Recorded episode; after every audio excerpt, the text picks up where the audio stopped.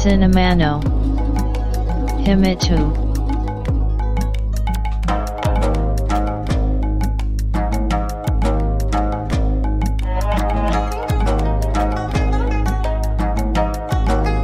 This broadcast is made by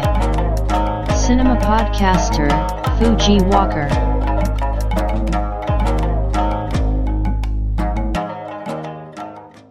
お待たせしました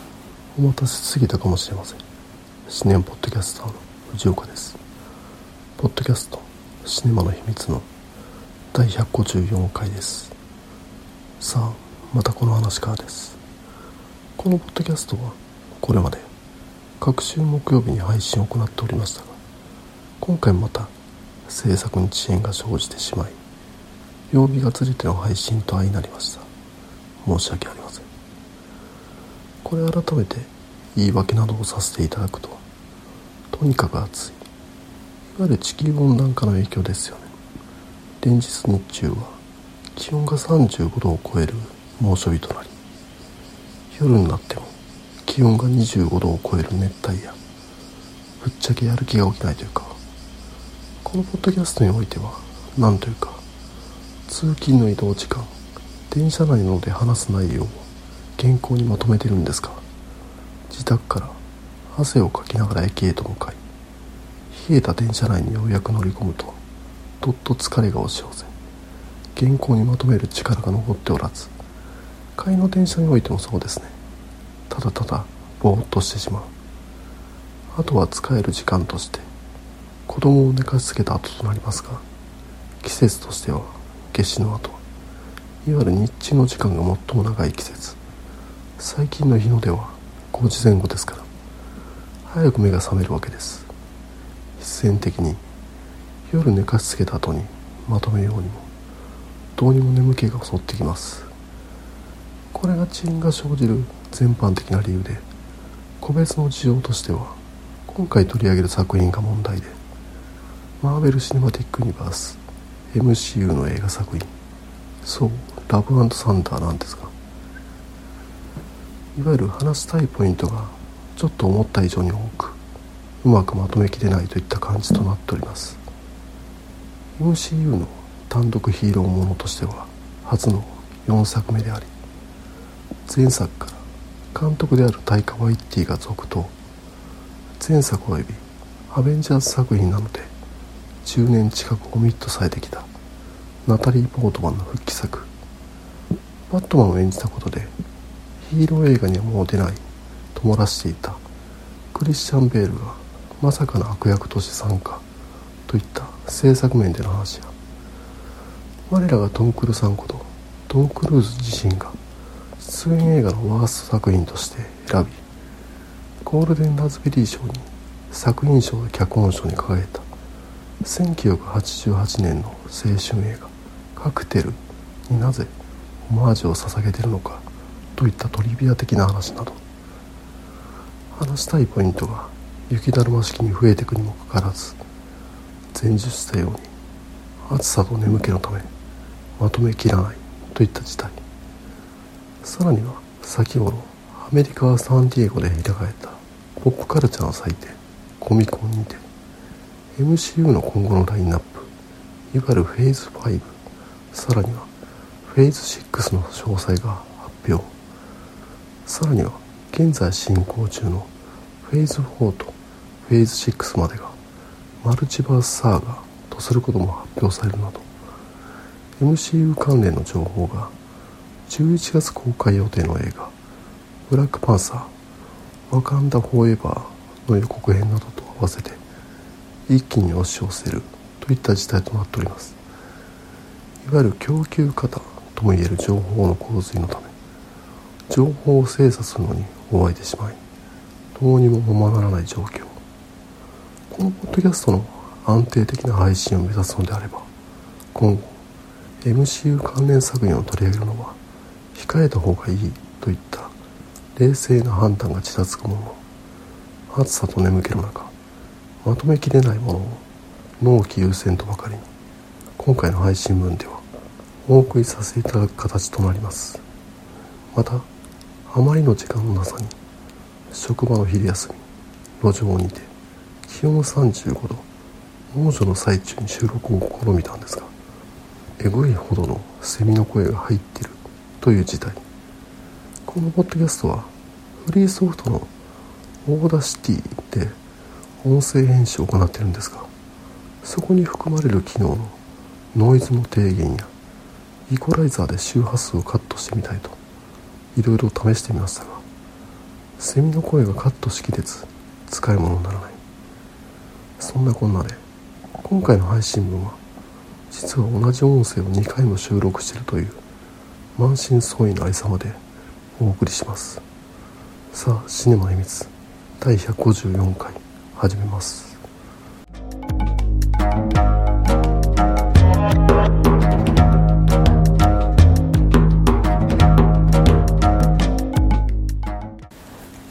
今回紹介した映画は「そうラブサンダー」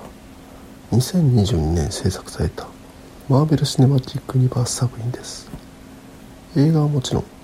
テレビやネット配信での展開など今や世界で一番拡大したシリーズであるマーベル・シネマティック・ユニバース MCU の第29作目。MCU はいくつかの作品をフェーズとしてひとまとめにしており本作はフェーズ4に位置します。MCU の仕掛け人であるケビン・ファイギはこのフェーズ4を映画「アベンジャーズ・エンドゲーム」で起きた出来事の余波を描くものとしており悪役サノスや彼の行ったいわゆる指パッチンは地球のみならず宇宙規模といった広範囲にわたってさまざまな影響を及ぼしておりましたといった形となっておりここら辺のポイントこそが単なる一作品で見せる映画とは違った。いわゆる連作によって作品を重ねて世界観を広げている MCU の魅力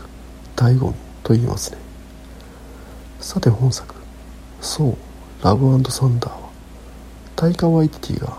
前作「マイティー・ソーバトン・ロイヤル」に続いて監督脚本を務めております。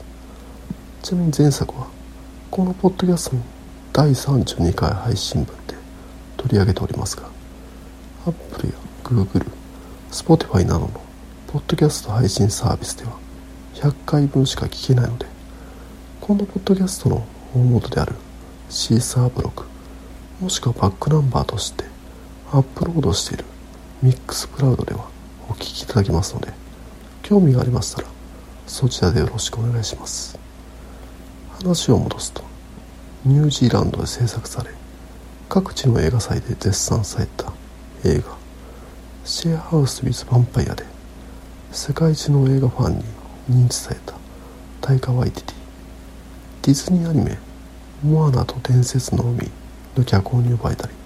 子会社サーチライト・ピクチャーズで映画「ジョジョラビット」を監督主演しアカデミー脚色賞を受賞したりとディズニーとの関係は良好。ドラマ「マンダロリアン」のエピソード監督を経て満を持して「スター・ウォーズ」の新作映画の監督を務めることも発表されています。またディズニー関連以外でも悲願のハリウッド企画である実写版「アキラ」の制作を進めているとされ巨匠マーティン・キャンベルが監督したはめ込み映画の失敗作「グリーンランタン」でライアン・レイノルズが演じる主人公ハル・ジョーダンの友人役でハリウッドデビューしてから約10年。ハリウッドを拠点活動する映画監督の中でも動向に注目が集まる一人の地位にまで上り詰めたわけです。ちなみにダイアン・レイローズも撮影終了後に当時の妻だったスカーレット・ヨハンソンと離婚。共演者であるブレイク・ライブリーと結婚したり巨匠マーティン・キャンベルもハリウッドから離れて中国資本でジャッキー・チェン映画の監督を務めることになったり映画「グリーンランタン」に関わった人たちの運命をことごとく狂わせていく中タイカ・ワイティティは成功者となっていくわけですから強運の持ち主とも言えます。さてタイカ・ワイティティは本作を恋愛映画1980年代のアドベンチャー映画から着想を受けて制作したと語り前作との差別化を図ったようです。本作は陽気な作風と出演者の演技が好意的に受け止められてはいるもの。語られる物語に対して映画のトーンが合っていないとして批評家からは前作ほどは評価を受けていないのが現状といったところですがさて本作の気になるお話はというと映画情報サイトの映画 .com によるとこんな感じ。サノスとの激闘の後ガーディアンズ・オブ・ギャラクシーの面々と共に宇宙へと旅立ったそうこれまでの道のりで多くの大切な人々を失った彼はいつしか戦いを避けるようになり自分とは何者かを見つめ直す日々を送っていた。そんな僧の前に神々の殲滅を目論む最悪の敵。神殺しのゴアが出現。僧や。アスガルドの新たな王となったバルキリーはゴアを相手に苦戦を強いられる。そこへ僧の元恋人ジェーンが僧のコスチュームを身にまとい選ばれた者しか振るうことができないムジョルニアを手に取り現れる。ジェーンに対して未だ未練を抱いていた僧は浮き立つ気持ち抑えながら新たなマイティーソーとなった。ジェーンとタッグを組みゴアに立ち向かうことになる。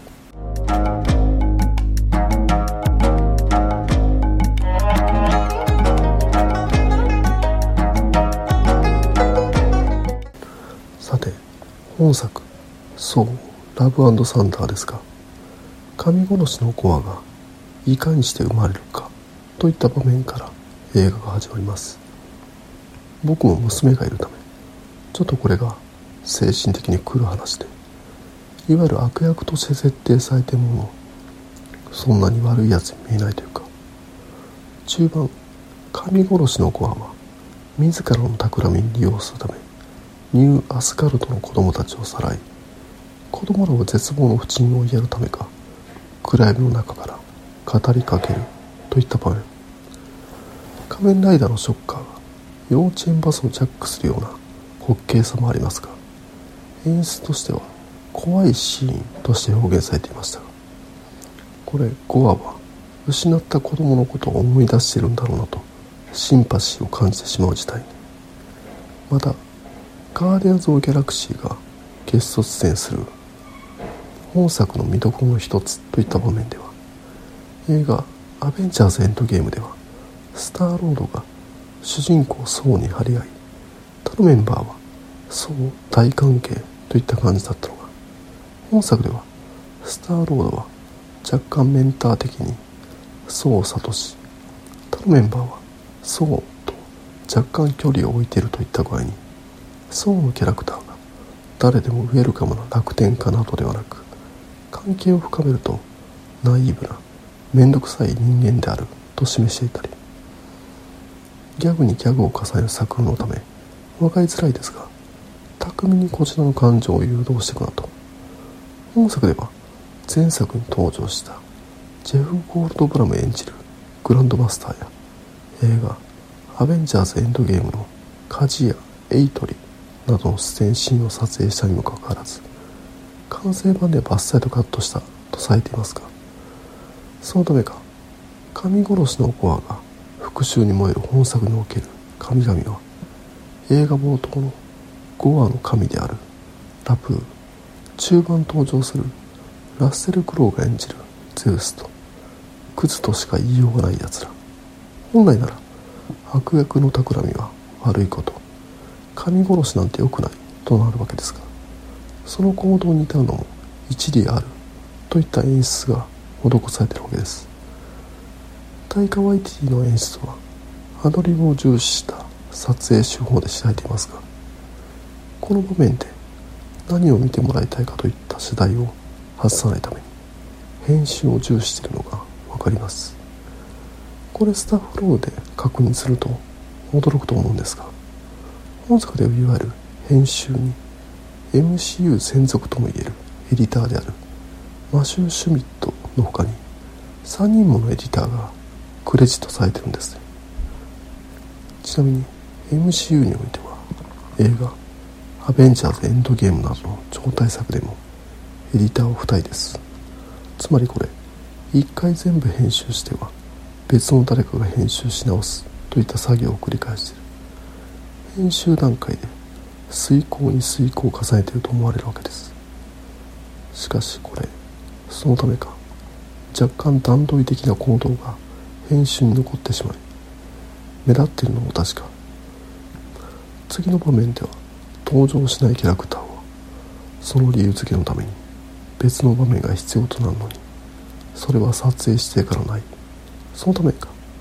唐突な体重をとなっているなどここら辺をマイナスと取るかタイカワイティティのギャグの一つと取るか評価の分かれるところかなと。オープニングで強調しましたが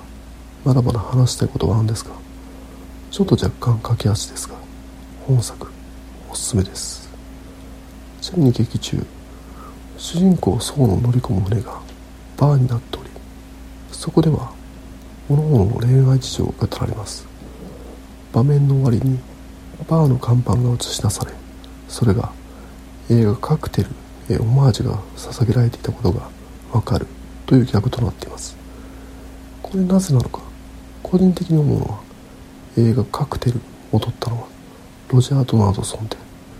後に映画スピーシーズ死の起源といった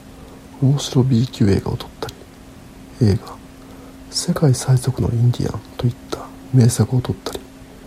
未だに幅広く活躍している監督なわけですがこの人の出身はタイカ・ワイティティと同じニュージーランド。同郷の先輩に敬意を払っているのではないかとあなたがいたから私がここにいるとばかりに。このように一見バカ映画のスタイルなのに重層的な構造を持っており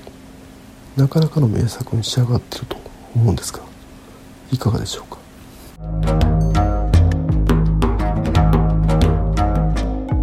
？Podcast Cinemano He Me Too Woki E Tag No Come So Ya Go E Ken Domata She War Apple Podcast No Review CSAP Blog No Commento Tumblr No Mail Form Twitter Account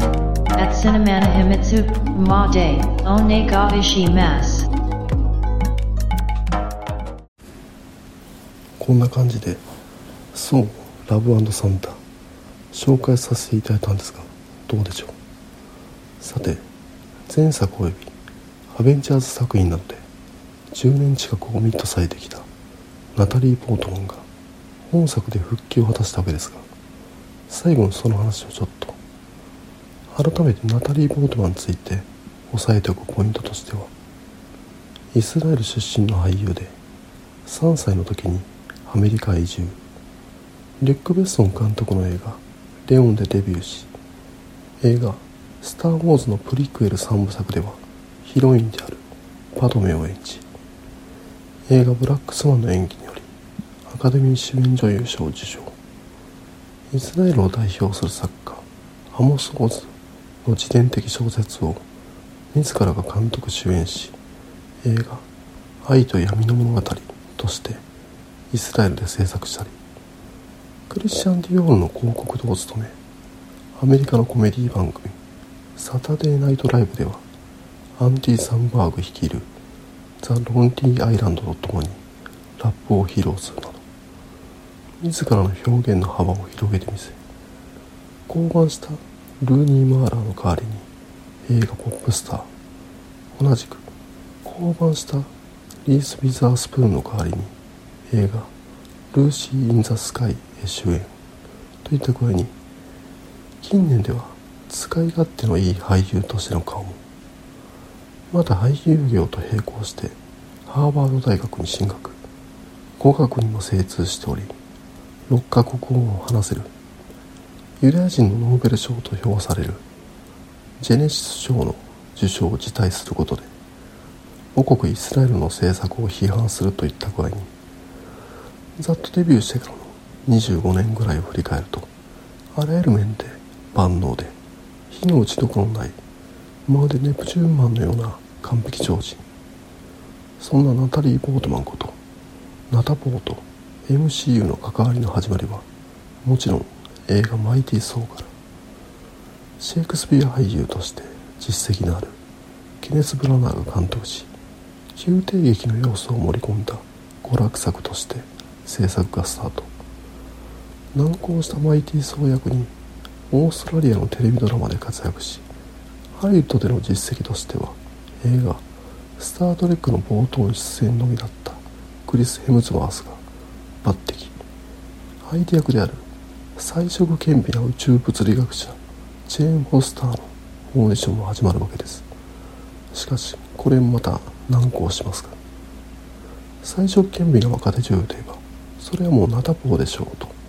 ケネス・ブラーナーの鶴の一声でオファー。当時ナタポーは映画「ブラックスワン」の過酷な撮影の真っ只中。約 10kg の減量。1年にわたる。過酷なバレエの特訓といった準備を経ての撮影。ましてやナタポーは現場で出会った。振付師の。バンジャマン・ミルピエと愛を育み後に結婚します。普通は心身ともに消耗してるわけですから長期の休みを取ってもおかしくないの。尊敬するケネス・ブラナーの映画に出られるなとナタポーオファーを快諾。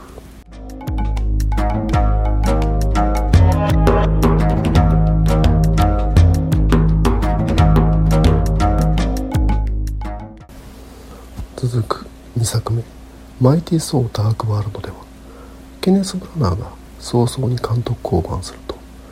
ナタポーはマーベル側に後に映画「ワンダーウーマン」のヒットを飛ばす。パティ・ジェンキンスを紹介。パティ・ジェンキンスはロミオとジリエットをベースにした壮大な映画の構想をぶち上げたようですがマーベル側と意見が合わずに降板。職人アラン・テイラーが監督として起用され撮影がスタートする中で効か不幸かクロスオーバー映画「アベンジャーズ」が公開。マイティー・ソーの弟ロキの人気が高まります。そのため新たな物語より映画「アベンジャーズ」の後日談としての側面をマーベル側は優先します。そのため映画「アベンジャーズ」の監督であるジョス・ベドンに追加撮影を依頼。ナタボーとしては1作目では映画「ブラックスワン」の撮影出庫に撮影に入ったため十分な準備期間が取れずに宇宙物理学者という役割を演じてしまったという後悔があり2作目では専門書を読み込むなどチェーン・フォスターを徹底追求して臨みますがいざ撮影が始まると現場ではバタバタと状況が二転三転。その結果がプロモーションなどでのナタポーは映画本編ではさほど重要視されなかった。科学者としてのジェーン・フォスターを強調したりスーパーヒーローの生きたて役は最高よと。なかなかトゲのあるインタビューを行ったり。挙句。映画ラストのキスシーンは私じゃない。クリス・エムズバースの実の奥さんエルサ・パタキーよとバラすなど。ちょっとマーベル側としてはどうなんだといった具合に。そのためソーが登場した映画「アベンジャーズ・エイジ・オブ・ウルトロン」ではジェーンは惑星直列の研究で忙しいとセリフで言及され映画「マイティ・ソー・バトン・ロイヤル」ではわざわざ別れたと言及されます。この頃のインタビューで MCU との関わりを問えたナタポーは「アベンジャーズ7があったら出るかもね」という始末。しかしこの2作目マイティー・ソー・ダーク・ワールドが失敗したという思いはマーベル側としても強くあったようで映画「アベンジャーズ・エンドゲーム」の劇中。わざわざマイティ・ソー・ダーク・ワードの時間をソーが訪れ本編中に雑に退場させたレネルスト演じるソーの母親フリッカとの印象的な場面を描いてみせます。またこの時登場するジェーン・フォスターは未公開映像が使用されているとされ MCU への復帰はもうない。と思ったファンは多いんじゃないでしょうか。しかし前作「マイティー・ソー・バトル・ロイヤル」に続き監督を任されることとなったタイカ・ワイティティが動きマーベル側にジェーン・フォスターの復帰を進言。スタジオ側もジェーン・フォスターがマイティー・ソーとなる原作コミックの展開を採用するなと了承。タイガ・ワイティティがナダポーと接触しヒーローの添え物ではない。ジェーン・モンスターを描いてみたいと説得。ナダポーの電撃復帰が決定といった流れとなります。また悪役に起用されたのがチャンベールこと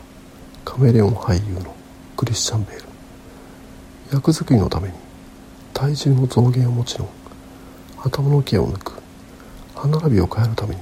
歯を抜くのもいとまない俳優競うかのようにナタポンは劇中演じるマイティー・ソーのキャラクターに合わせてマッシブな体型へと変貌を遂げます。クライマックスにおいてナタポーとチャンベールの演技合戦の結果本来なら主役でありあんなにでかいクリス・ヘムズバーズの存在が消えてしまう謎の現象まで発生。マーベル側も気を良くしたのかいわゆるエンドロール後にジェーン・フォスターのさらなる展開を示唆するシーンを追加。今後の物語に含みを持たせるといったサプライズを演出します。これ良かったと。ナタポの奇跡を長々と振り返ってきましたがいわゆるおまけ場面にマーベルナタポーの和解の瞬間を見たようでいいもなく感動したという次第です。改めて本作おすすめです。さあ、これで今回の配信は終わりですが、第154回は最終回にならないことを願っています。お聴きいただき、ありがとうございました。繁栄と長寿。シネマノヒミトゥ、ポッカスト。トゥキニ、サンカイト。各種マキオビ、配信。バッグナンバーウー、ミックスクラウド、ニテイ配信中。In to enjoy the next broadcast distribution